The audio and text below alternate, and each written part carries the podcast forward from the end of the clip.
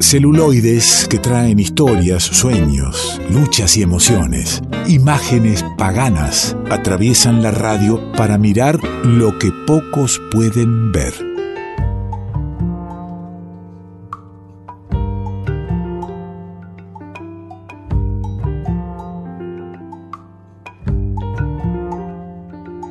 Y en medio de la cuarentena, en medio del aislamiento y con todas las recomendaciones que te deben llegar para que no te pierdas esta serie, esta es para vos, viste.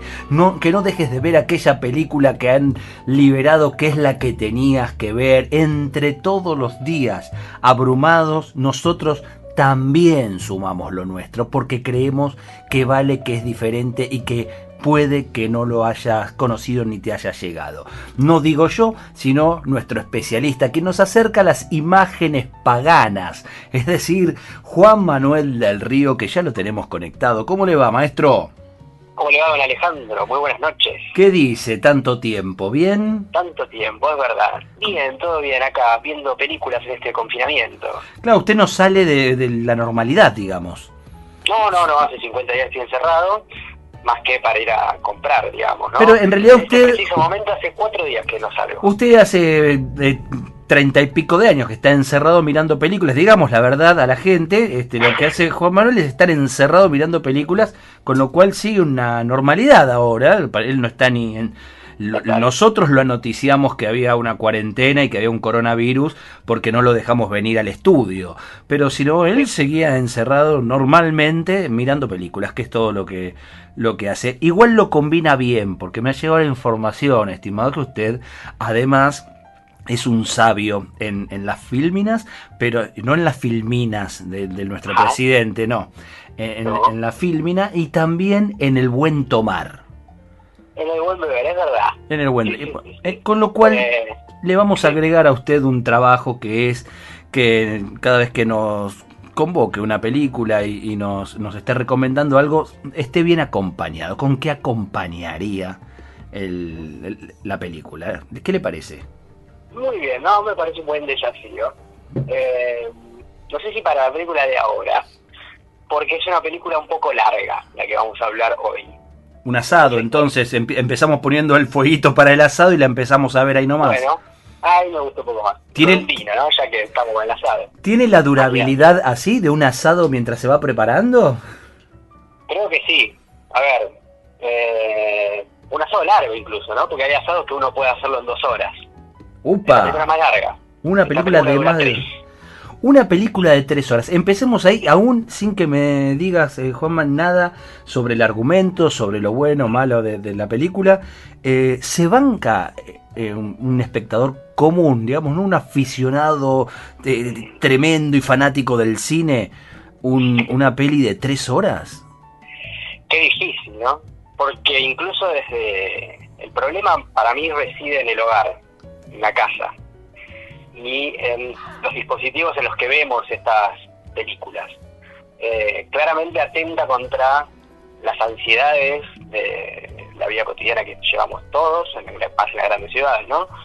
Em, pero digo también desde el aparato que uno mira la, película, si uno la mira desde Netflix, si uno la mira desde una computadora incluso, tiene muy cerquita como la barra espaciadora para ponerle pausa y para irse.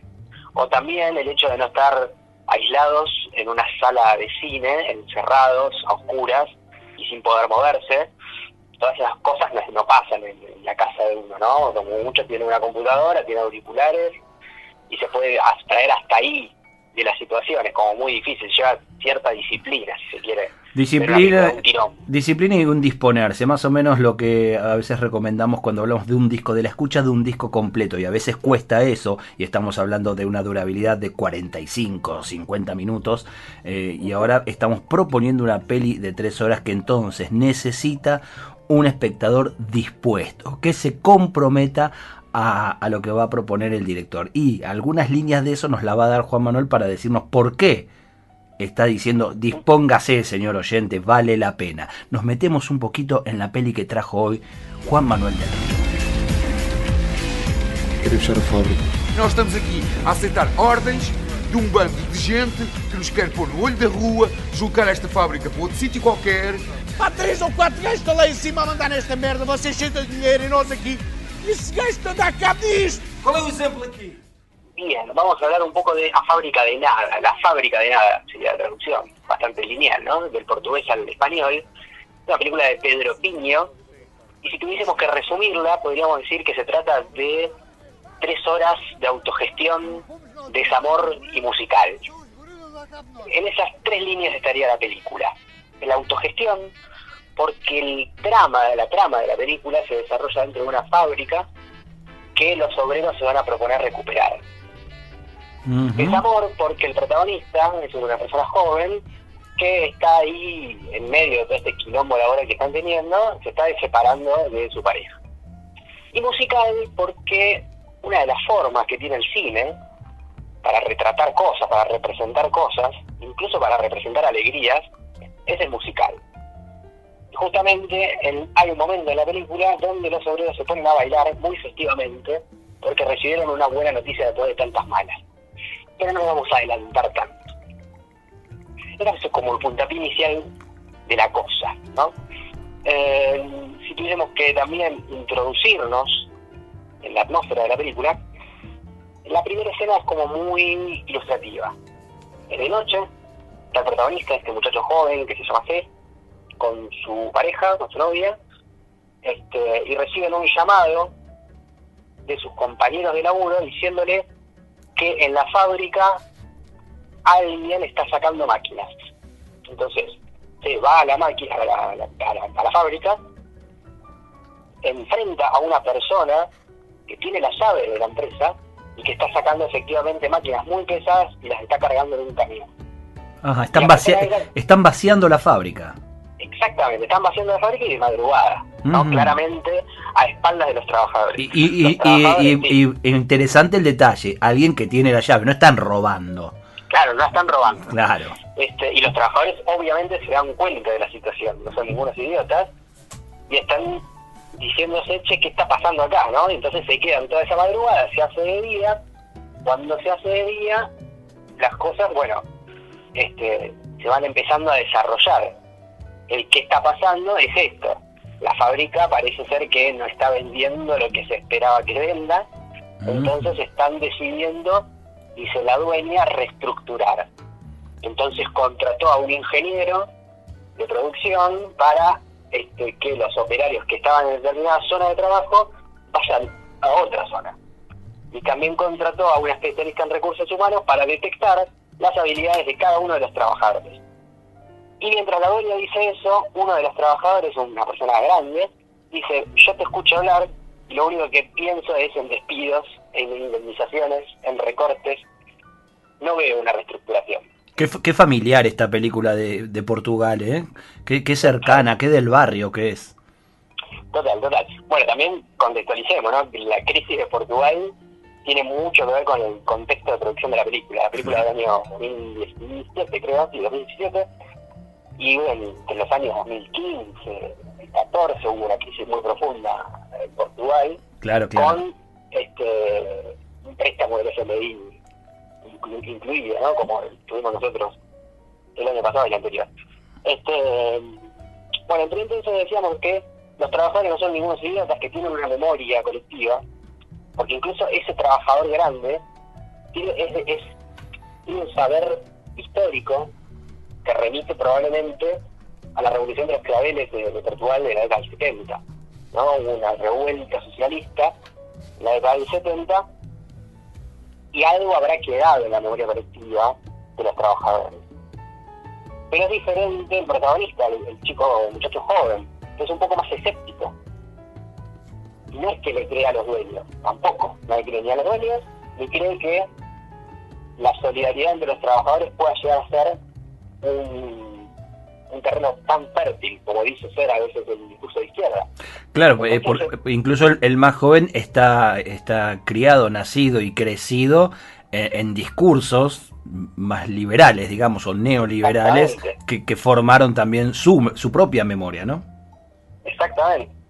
Entonces también es interesante cuando, bueno, en la escena esta de la dueña y la de recursos humanos obviamente prosigue y obviamente tenía razón el trabajador que estaba diciendo que en realidad no los estaba reestructurando, sino que los iba a echar, porque después la, la gerente de recursos humanos va invitando a cada uno de los trabajadores a una negociación para acordar una indemnización. Este, pero que los trabajadores se unen y la indemnización no la aceptan. Pero la cuestión es que la película avanza, no me quiero detener tanto en la trama porque intuyo que la van a ver. Eh, pero hay algunos datitos interesantes. ¿eh? Hay, un momento donde el protagonista se pone a hablar con el padre. El padre claramente responde a una generación diferente, ¿no? En la que hablamos con respecto a ese trabajador grande. Y el padre le dice, vení, te quiero mostrar algo. Y lo lleva a un campo y no sabemos dónde lo está metiendo. Y le da una pala y le dice, cabá. Y sacan, y adentro de ese lugar, de esa valija que estaba enterrada en el piso, había armas. Y dice, estas no se la van a llevar de arriba, dice el viejo de él. El hijo dice, como que le llega media vuelta y dice, no, pero estas armas son de hace 40 años, están encerradas acá, están enterradas acá. Primero que no deben funcionar, pero igual lo que queda en el aire de esa escena es como que no es el camino por las armas. Eso capaz que fue en su momento, en otro contexto histórico, en otras condiciones. Pero en este no es eso. Entonces la película, bueno, nos va llevando por un montón de conflictos sociales, históricos, de opresión y de cómo resolverlo. La película, si nosotros nos, nos dejamos guiar por el protagonista, pareciera ser que abre conflictos, pero que no los resuelve ninguno, ¿no? Porque el protagonista no se va poniendo del lado de nadie, pero nos permite ver eh, justamente esas contradicciones. Y, en, y en tal caso nos deja a nosotros, ¿no? Abierta esa posibilidad de pensamiento y, y bueno, de, de, construir también cuál, cuáles serían las salidas. Exactamente, es lo mejor que tiene la película para mí. Es el, el, el hecho de terminarla y pensar cuáles son las salidas posibles al, al sistema de opresión, que claramente lo es. ¿no? Está bien aclarar este, este, este modo de proponer la película en eh, cuando estamos muy acostumbrados a, a, que se nos entregue la historia cerradita, ¿no? Claro, totalmente. Totalmente. Esta, esta película requiere, ya desde, desde su duración, un compromiso del espectador. Y ese compromiso también tiene que ver con el sentido, con completar el sentido. No va a estar todo deglutido. Uh -huh. este, bueno, hay otro protagonista o personaje interesante en la película, porque tenemos por un lado los trabajadores, por un lado la gerencia y los dueños, eh, y por otro lado, bueno, la familia, ¿no? Protagonista, y por otro lado aparece un personaje que es un director de cine, que vendría a ser el, rol de los intelectuales, ¿no? Entonces tenemos a este director de cine que se acerca a la fábrica y que quiere retratar cómo es esta experiencia de cooperativismo, de autogestión que se está justamente gestando eh, en el interior de la fábrica. Eh, y bueno, el protagonista, este, o el personaje, este, mejor dicho, que es director de cine, tiene dos grandes momentos. Por un lado, cuando se reúne con otros intelectuales, una escena larga, que dura unos 10 minutos, eh, se reúne y parece ser como que parece ser como los dioses de un Olimpo, ¿no? Como que están alejados de la realidad y están hablando de una supuesta superioridad, como diciendo, esta experiencia que quieren incursionar estos trabajadores sigue siendo el capitalismo, sigue siendo una producción de mercancía y no, no estamos saliendo del fetichismo de la mercancía, etcétera. Pero claro, están hablando desde un lugar que no es la realidad de los trabajadores, que la realidad de los trabajadores era la fábrica está parada, nosotros no tenemos salarios, tenemos que empezar a producir y tenemos que vender para darle de comer a nuestra familia. Claro. Entonces son como conflictos también diferentes, ¿no? Eh, los de la clase trabajadora y los de los intelectuales. Qué lindo, qué lindo proponerse ese, ese debate, ¿eh? Lo, lo, sí. y, y, tan actual, también lo hemos eh, hablado en plena pandemia, ¿no? De decir, el, quédate en casa mientras podés quedarte en casa y, y no tengas a los pibes que le esté haciendo ruido la panza, ¿no? Total, totalmente, totalmente. Y la otra escena interesante que protagoniza ese director de cine es que, bueno, claramente él, él los está los está usando como protagonistas de su película a, a, los operarios de esta fábrica y sobre el final el protagonista le dice, ¿y vos para qué estás acá? ¿Qué somos, tus payasos? Y después vas a presentarle tus películas a los festivales de cine de Francia. como también presentando una crítica desde la película a otras películas alrededor que ponen muchas veces en juego este cine dentro del cine para que los festivales de cine nos premien o esta buena conciencia para que los festivales de cine nos premien, pero que en realidad a los realizadores de esas películas poco les importa. Muy interesante, muy interesante, Juanma. Eh, bueno, la película se llama La fábrica de nada. Quiero decirle al oyente que siempre lo que propone Juan Manuel aquí en el, en el revuelto eh, se puede acceder, lo podés ver, no es que tenés que, que ir eh, viajar. Bueno, ahora no podrías ir hasta, hasta ningún cine, por eso con más razón, pero este es un principio que tuvimos desde el, desde el inicio de, del revuelto, que esté a mano de, del oyente que nos escuche desde donde sea. Entonces, entrando a nuestro Facebook, a la página de revuelto, vas a poder encontrar la película pa, para verla, para comprometerte todo ese tiempo ¿eh? que, que, nos ha dicho. ¿eh? Eh, vale solamente parar para ir al baño, eh, lo, los que superan los 40, 50 años, y, y, volver a seguir enganchado en la trama de la fábrica de nada. Eh. Mi querido amigo, ¿está bien que, que la acompañe con un vino sodeado? Sí, Me parece no? bien, ¿no? Por la tra o un amargo obrero, ¿qué le parece? Uh, un amargo obrero, totalmente. Yo no sé cómo lo tomará usted. El amargo obrero yo lo suelo tomar con pomelo. ¿Con pomelo? ¿Pomelo exprimido o un juguito de pomelo? Si se puede con pomelo exprimido, mejor. Pero bueno, si no, con una gaseosa de pomelo va también. Gaseosa bueno. de pomelo, bien. No con un agua gasificada pomelo, ¿no? No, nunca lo tomé. No, vamos. Ah, agua gasificada pomelo, sí, sí, claro. Sí, puede ser. Ah, bien, bien. Entonces. Eh, sí, sí, sí. Eh, lo probaremos y, y, en el próximo encuentro le, le contaré qué tal qué, qué, tal me cayó el amargo obrero y qué tal me cayó esta esta peli la fábrica de nada, mi querido. Yo creo que le va a gustar mucho esta película. Le mando un gran abrazo y gracias como siempre. Por favor, un abrazo. Es Juan Manuel del Río, lo encontrás en Registros Documental y, y lo tenés acá también, cada semana en el revuelto de radio. Manuel nos llevó a la fábrica de nada y ahora el querido Adrián Abonicio nos lleva a un taller, a ese taller donde se encuentran Dios y el diablo. Dios y el diablo van susurrando cosas a mi espalda. La Virgen en camisón se pasea y del lado de la fábrica suena un motor.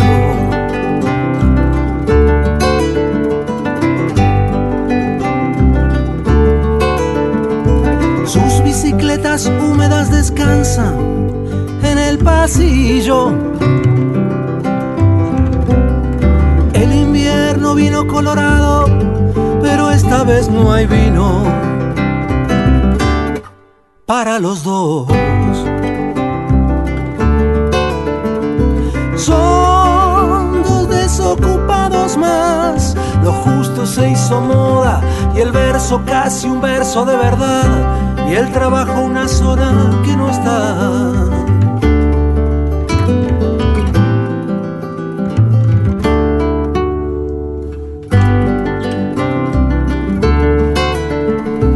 Aburridos jugadores con los naipes marcados siempre en el 7. La radio que habla sola y que transmite el empate de Ferro y de Platense. 0 a 0.